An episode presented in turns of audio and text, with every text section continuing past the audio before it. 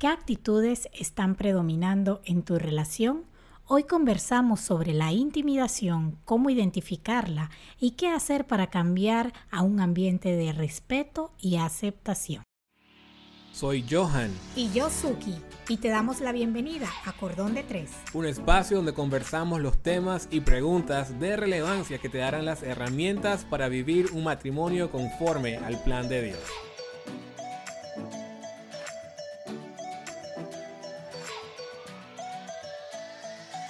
Saludos amigos y amigas, bienvenidos a otro episodio de Cordón de Tres. Hoy continuamos con nuestra serie de cinco cosas tan malas como el divorcio. Mm. Vamos a estar hablando de la segunda, intimidación. Así es. Va a estar interesante. Pero antes de entrar de lleno en el episodio de hoy, queremos enviar un saludo muy especial esta vez hasta República Dominicana, a Samantha Santiago. Samantha nos escribía hace poco, descubrió nuestro podcast y lo está disfrutando, lo escucha junto a su pareja. Así que Samantha, un fuerte abrazo, un saludo para ti y esperamos que Cordón de Tres esté siendo de bendición para su relación. Así es, Samantha. Un gran abrazo, un gran saludo de nuestra parte. Y así es, amigos, hoy estamos, hoy continuamos con el segundo tema de la serie Cinco cosas tan malas como el divorcio. Y vamos a estar hablando de la intimidación. E intimidación es el acto de utilizar el miedo con el fin de lograr que una persona haga lo que deseo. Y esta es una de las formas en que se puede buscar controlar dentro del matrimonio. Y llama muchísimo la atención esto, Johan, porque es una forma de manipulación. Es una forma que podemos estar empleando de forma muy sutil para lograr que se haga lo que yo quiero que se haga. Así es. Y hoy nosotros no vamos a examinar todas las formas de manipulación que se pueden emplear, pero es bueno que mantengamos la mente abierta, sabiendo que hay muchas otras, por solo mencionar algunas, por ejemplo, la culpa, que no es más que hacer sentir a mi pareja culpable de todo lo que sucede. Sí, claro y es estar instaurándole este sentimiento constantemente de tú eres la o el culpable de todo lo malo que sucede en esta casa. Otras formas de manipulación, la amenaza o simplemente jugar a la víctima. Pero cada una de estas es importante las mantengamos presentes porque son formas de manipulación que hacen igual de daño en el matrimonio. Y ¿Por qué estamos hablando de la intimidación o por qué estamos haciendo esta serie de cinco cosas tan malas? Porque amigos, nosotros podemos ver el divorcio como ese último final al cual no queremos llegar, esa cosa que está condenada, que Dios no instituyó el matrimonio para llegar al divorcio, definitivamente que no, pero Dios tampoco instituyó el matrimonio para que estas cinco cosas que nosotros estamos mencionando estén en nuestras relaciones. si no han escuchado el episodio anterior, en el episodio anterior estuvimos hablando de la desconexión, vayan a escucharlo porque realmente hay muchísimo que aprender para trabajar esa parte de nuestros matrimonios. Y de la misma forma hoy, tanto desconexión como intimidación no deben ser parte de nuestro matrimonio, no deben, no, no fueron estipulados por Dios para ser parte de nuestro matrimonio, de la misma forma como no es el deseo de Dios que nosotros lleguemos a un divorcio. Entonces la idea es que nosotros podamos atacar estas cosas que están en el medio, que pueden ser ese vehículo de llevarnos allá, y no simplemente evitar ese, ese resultado final como si no hubiera nada en el medio que puede ser el causal y la base de cada una de estas formas de manipulación está en el egoísmo. Totalmente.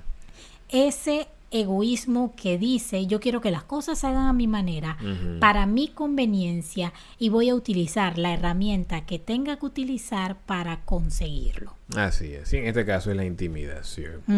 Y en la Biblia en Filipenses capítulo 2, versículo 3 y 4, hace un llamado a atención al respecto que vale la pena señalar. Dice, no hagan nada por egoísmo o vanidad. Más bien con humildad consideren a los demás como superiores a ustedes mismos cada uno debe velar no solo por sus propios intereses, sino también por los intereses de los demás.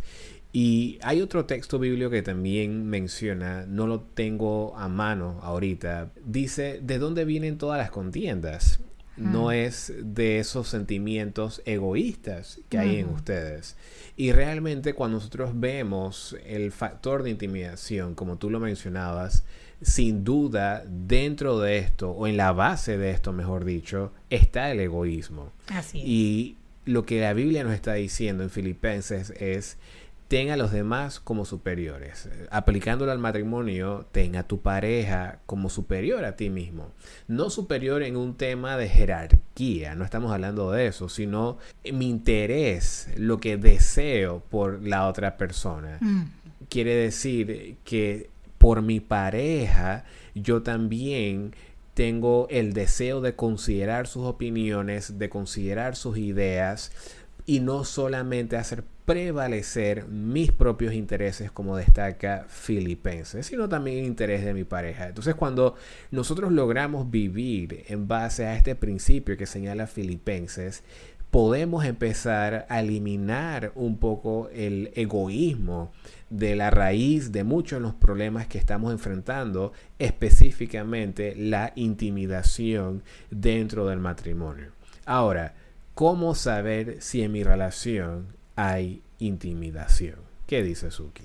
Bueno, yo creo que vale la pena señalar que la intimidación se puede dar de muchas maneras. Habrá, habrá maneras individuales de cada pareja que puedan identificar que esa acción o esa actitud puede en un momento dado significar estás tratando de infringir miedo en mí para que yo haga lo que tú deseas que yo haga. Pero a grosso modo se me podría, puedo mencionar que es cuando uno de los dos tenga un arrebato de ira sin motivo o causa. Simplemente haces este drama, haces todo, todo, toda una serie de una escena. Una escena, exacto. Una serie de expresiones totales que al final no tienen causa alguna.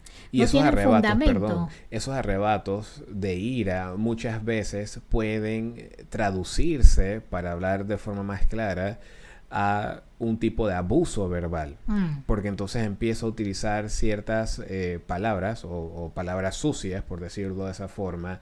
Empiezo a eh, hablarte de forma despectiva, eh, de menosprecio y todas estas cosas dentro de ese arrebato de ira que muchas veces, como tú mencionas, es causado sin ningún tipo de motivo o una causa específica. Exacto, y también hay que señalar este tipo de arrebatos de ira, aunque haya una causa, no son aceptables dentro del matrimonio.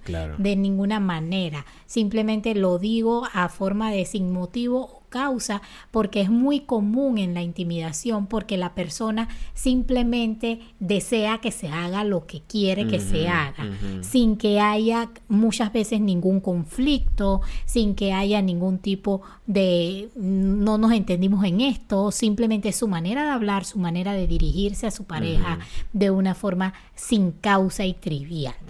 Pero al final Independientemente de esto, si hay una causa, pues tampoco son estos arrebatos de ira aceptables en una relación. Lo siguiente que podemos por decirlo así, señalar y darnos cuenta si en nuestra relación hay intimidación, es la constante oposición a ideas, razonamientos o propuestas. Mm.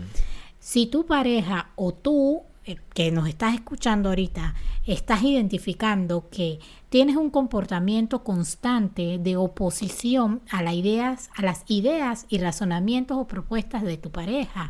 Esto puede ser un signo de intimidación. Necesitamos desarrollar prácticas que expresen amor, aceptación, tolerancia y el valor que tiene nuestra pareja para nosotros. Tal como tú lo mencionabas en Filipenses, Filipenses establece esa base de cómo nosotros nos debemos comunicar y cómo debe ser esa interacción en nuestra en nuestras relaciones. Una interacción que esté basada en que las necesidades y los intereses de la persona que convive conmigo son importantes, tienen valor, las voy a aceptar, las voy a tolerar. Y es en las dos vías, de la mujer hacia el hombre y del hombre hacia la mujer. En muchísimas ocasiones uno puede escuchar que el hombre quizás hace más oposición hacia la mujer, pero hay ocasiones en que la mujer también hace mucha más oposición hacia el hombre. Eso va a depender de la dinámica de cada relación, pero de ninguno de los dos debe ser algo aceptable en su relación. hay que tener cuidado también con minimizar o menospreciar esa propuesta o esa opinión que está haciendo tu pareja sobre algo, ya sea su trabajo, esas vacaciones que están cualquier cosa. No quiere decir que hay que decir sí a todo, ¿ok? No, no nos vayan a malentender o que no podemos pensar diferente, pero es necesario evaluar cómo lo estamos diciendo y si realmente tenemos una mentalidad abierta a eso que nos están diciendo o simplemente ni siquiera lo estamos tomando en consideración. Así es. Una tercera forma de saber si mi relación hay intimidación es cuando hay amenazas verbales, por más sutiles que sean. Por ejemplo, si no haces X cosa, entonces va a pasar X cosa. Por ejemplo, me iré de casa a casa de mis padres, te voy a dejar. Si sigues actuando de esa forma, entonces me llevo a los niños si sigues haciendo esto que no me gusta o si no empiezas a hacer esto que yo quiero que hagas, entonces me voy a ir de la casa. Si no haces lo que te estoy diciendo, eh, esta noche no va a pasar absolutamente nada entre nosotros. Vas a tener, incluso, esto suena fuerte, pero hay parejas que lo dicen. Si no, vas a tener que ir a buscarlo en otra parte. Mm. Así, así de, de tajante y, directo. Entonces, cuando empezamos a utilizar amenazas, esa es una clara señal de que estamos intimidando a nuestra pareja, tratando de convencerla por la fuerza a realizar o dejar de realizar una acción en favor de nosotros. Y allí vemos de forma muy clara el efecto del egoísmo. Porque la amenaza simplemente está obligando a mi pareja a lograr el fin que yo deseo. Aunque eso le cause un dolor a mi pareja. Aunque mi pareja no se sienta a gusto haciendo lo que yo quiero que haga. Por ejemplo, un, un esposo o una esposa puede decir, mira, yo quiero que tú dejes de salir con esas amistades porque a mí no me gustan. Y no es que no le gustan simplemente porque o sea, no le gustan porque hay algo realmente malo en esas personas, pero simplemente por que él quiere o ella quiere controlar a su pareja y estar con él o ella todo el tiempo. Entonces, o son ellos o soy yo, mm. ¿verdad? Y lo que eso causa es dolor en la persona porque esa persona es amigo o amiga de ellas desde hace muchos años, de la infancia. Entonces tú me estás pidiendo que yo deje de frecuentar a mis amistades, que son mis amistades sinceras, reales, honestas, transparentes, con las cuales crecí para que tú estés feliz. Mm. Y muchas veces lo que pasa es que por temor a perder a mi pareja, yo cedo. Así que abandono a mis amistades, dejo a mis amistades para para estar en una relación o se continuar en una relación en la cual las cosas no se están desarrollando de la manera correcta. Así que claramente cuando hay amenazas verbales, que también pueden haber amenazas físicas, eh, no necesariamente que hay un abuso físico, pero hay un manotazo a la mesa. Por ejemplo, ya basta y el golpe a la mesa o el golpe a la puerta o este tipo de cosas eh, son claros indicios de que se está utilizando intimidación para lograr un objetivo. Así es. Una tercera cosa que podemos estar que una cuarta cosa, perdón, que podemos estar viendo también es, y esto es como, a veces se ve más sutil, pero también es una forma de intimidación, es que comparas tu relación con relaciones o experiencias pasadas que hacen a tu pareja sentirse inferior. Ella no era así. Cuando yo conocía a esta otra persona, no hacía eso de esta forma. Y es algo muy sutil, quizás comparada a las previas que hemos dicho, pero también es una forma de menospreciar, es una forma de denigrar y de por decirlo así, buscar ese control. Como ella no era así, yo necesito que tú seas así. Yo necesito que tú cambies eso que estás haciendo y lo hagas de esta forma porque simplemente es la forma en que me gusta a mí.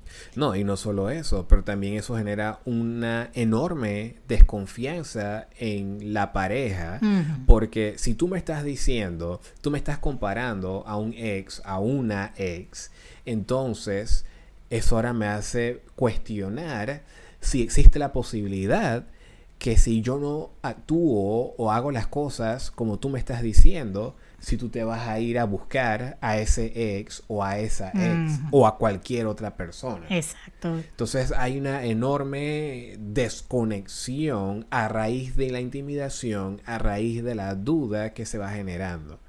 Así es. Y al final, lo quinto que queremos señalar son comportamientos premeditados. Es esa forma, yo diría, yo diría como la forma más indirecta de mandar ese mensaje que podemos estar utilizando en ciertos momentos, como cerrar esa llamada cuando están diciendo algo que yo no estoy de acuerdo. No digo, no quiero que hagas esto, o no digo, no me gusta lo que dijiste, pero te cierro la llamada. Sabes que hablamos luego. Y ese simple hecho manda un mensaje a tu pareja. No le gustó lo que estaba diciendo, pero tampoco me lo va a decir qué sucedió. O sea, crea tantas cosas, una cadena de cosas que crea simplemente por un comportamiento que lo realizaste de forma premeditada para mandar un mensaje. Como lo mencionabas anteriormente, negar la intimidad sexual es también un comportamiento premeditado que utilizas para mandar un mensaje, para hacer fuerza, por decirlo así, para conseguir algo que tú quieres. Dejar de hacer quehaceres en la casa o simplemente llegar tarde a casa. totalmente. Y la razón principal por la cual se utiliza cualquier forma de intimidación en el matrimonio es para ganar control y ejercer poder. Así es sencillo. Se trata de, en esta relación, yo estoy arriba y tú estás abajo. Y ese no es el modelo de Dios. Cuando nosotros leemos Efesios capítulo 5, los versículos 21 al 33, y vemos los roles, cuando leemos Génesis, eh, todos estos textos donde vemos roles del hombre y la mujer dentro del matrimonio, en ninguna parte en la Biblia Dios te está diciendo hay uno que está por encima del otro en un tema de jerarquía. Mm. Es decir, yo como el hombre tengo la última palabra y yo mando y como tú no vas a hacer las cosas, entonces yo te voy a obligar a hacer las cosas como yo digo. O si soy una mujer de carácter, no, yo no me voy a dejar y él va a hacer las cosas porque yo lo dije. Mm. Punto. Entonces empezamos a utilizar la intimidación simplemente para ejercer nuestro poder, para tener esa última palabra, para ganar el control de una situación específica. Y este pensamiento simplemente daña nuestras relaciones por el simple hecho de que está totalmente en contra no solo el propósito de Dios para el matrimonio, pero su propósito y su visión para cada persona de forma individual. Desde el mismo inicio, cuando nosotros fuimos creados por Dios, en Génesis 1.27, Él afirmó, o afirma el autor de Génesis, y Dios creó al hombre a su imagen, lo creó a imagen de Dios, hombre y mujer los creó. Entonces, para que un matrimonio funcione, yo debo reconocer y actuar de tal forma que muestre lo que dice la palabra de Dios. Ambos fuimos creados por Dios. Ambos somos valiosos para Dios. Así es. Por tanto, mis acciones, mis palabras deben ir en armonía con esa verdad. Pero cuando en una relación se utilizan herramientas de intimidación, entonces eso genera un desequilibrio en la relación que no es sano y la relación simplemente no va a poder permanecer si no se realizan los cambios. Así que la gran pregunta que surge es, cómo sanamos. Exacto, cómo salimos entonces de esto, si lo hemos identificado en, de alguna forma en nuestros matrimonios. y lo primero, yo creo que es clave, Johan, dejar de poner excusas. Somos expertos poniendo excusas. Podemos estar escuchando esto, quizás lo hemos escuchado anteriormente, quizás nuestra pareja no los ha señalado, pero decimos, no, no, pero no es tan malo. No es mi intención. Eso no fue lo que quise decir. Eso me sale natural. Eso me sale natural. Es que yo soy así. Empezamos a poner una cantidad de excusas y no reconocemos el error que estamos cometiendo. Y tal como lo estamos diciendo, estas son cosas que si nosotros no le prestamos la debida atención y no realizamos los cambios, después no podemos decir cómo llegamos a donde estamos, cómo llegamos a esta separación, cómo llegamos a este divorcio, qué sucedió que no me di cuenta. Son estas cosas que están dañando nuestra relación en el verdadero centro, en el verdadero núcleo, que necesitamos dejar de poner excusas y prestarle atención. Prestar atención y entonces buscar la forma de hacer cambios. En segundo lugar, instruyete en el concepto que tiene Dios de tu pareja y el rol que te dio a ti como esposo o esposa. Estamos rodeados en nuestra sociedad, en todo lo que vemos, en todo lo que oímos, de muchísimos conceptos que son contrarios y que distan muchísimo del propósito de Dios tanto para nosotros como individuos como para nosotros como matrimonio, como el rol específico de esposa y esposo.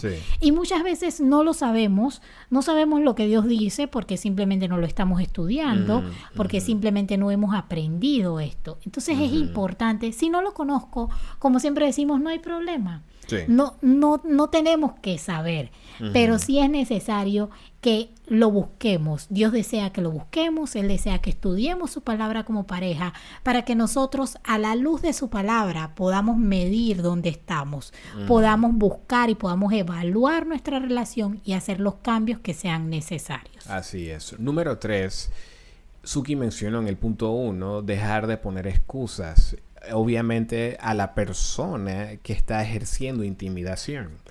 Pero número tres, si tú eres la, el esposo o la esposa que está siendo intimidado, tampoco debes excusar el comportamiento de tu pareja. Así es. Tampoco vayas a responder con el mismo mm. comportamiento. Es decir, ah, eso sucede mucho, ¿no? Eso, claro, porque, ah, tú me estás intimidando a mí. No, yo no me voy a dejar.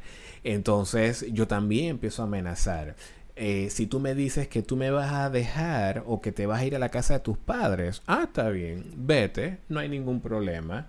Pero si tú quieres regresar, aquí no vas a encontrar a nadie. Mm.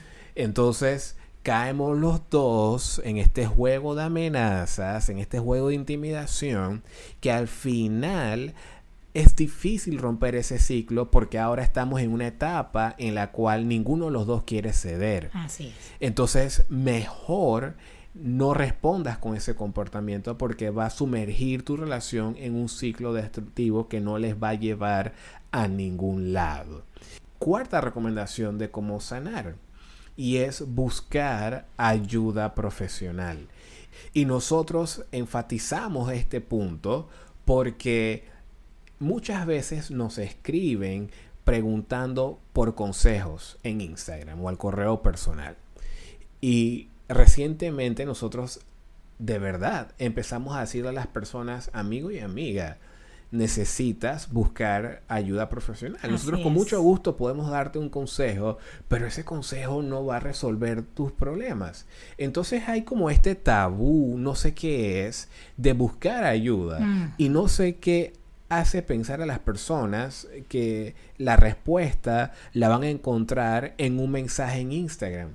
Que un mensaje de Instagram que me responda Johan Izuki o Neolfis o Carmen Sosa o el doctor Peguero, cualquier persona a la cual yo le escribo a través de Instagram, eso va de una vez a arreglar cualquier situación en mi matrimonio amigos y amigas, eso no es así. Claro, nuestro consejo te puede dar una guía, te puede dar una orientación de dónde iniciar, tal vez hacer un ajuste. Pero muchas veces y en casos como este de intimidación necesitamos ir donde un terapeuta, donde un consejero, incluso a veces donde un psicólogo.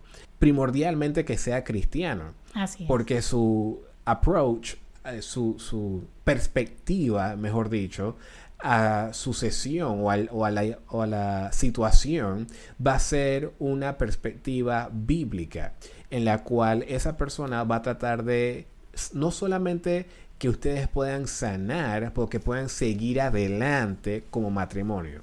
Y muchas veces, lastimosamente, el, el enfoque de profesionales que no son cristianos tiende a ser, ok, vamos a tratar de resolverlo, pero si ustedes no lo quieren resolver, no hay ningún problema. Vayan por lados eh, aparte. Cuando muchas veces requiere un poco más de esfuerzo, incluso con un profesional, poder sanar el matrimonio y seguir adelante como es el deseo de Dios para ustedes. Así es. Entonces, realmente Dios desea restaurarte como persona, restaurar tu relación, pero esto en muchas ocasiones no es posible hacerlo solo. Así que salir de conductas dañinas aprendidas requiere la mayoría de las veces ayuda profesional. Entonces busquen un terapeuta, busquen un consejero, un pastor que bajo los principios de Dios mm. pueda guiarlos a ser restaurados en su matrimonio. Así es. Y al final, amigos, lo dejamos con este texto que es el ideal de Dios para nosotros y para nuestras relaciones. Colosenses 3:12 nos dice, Dios los ama mucho a ustedes y los ha elegido para que formen parte de su pueblo. Por eso vivan como se espera de ustedes. Amen a los demás. Sean buenos, humildes, amables y pacientes.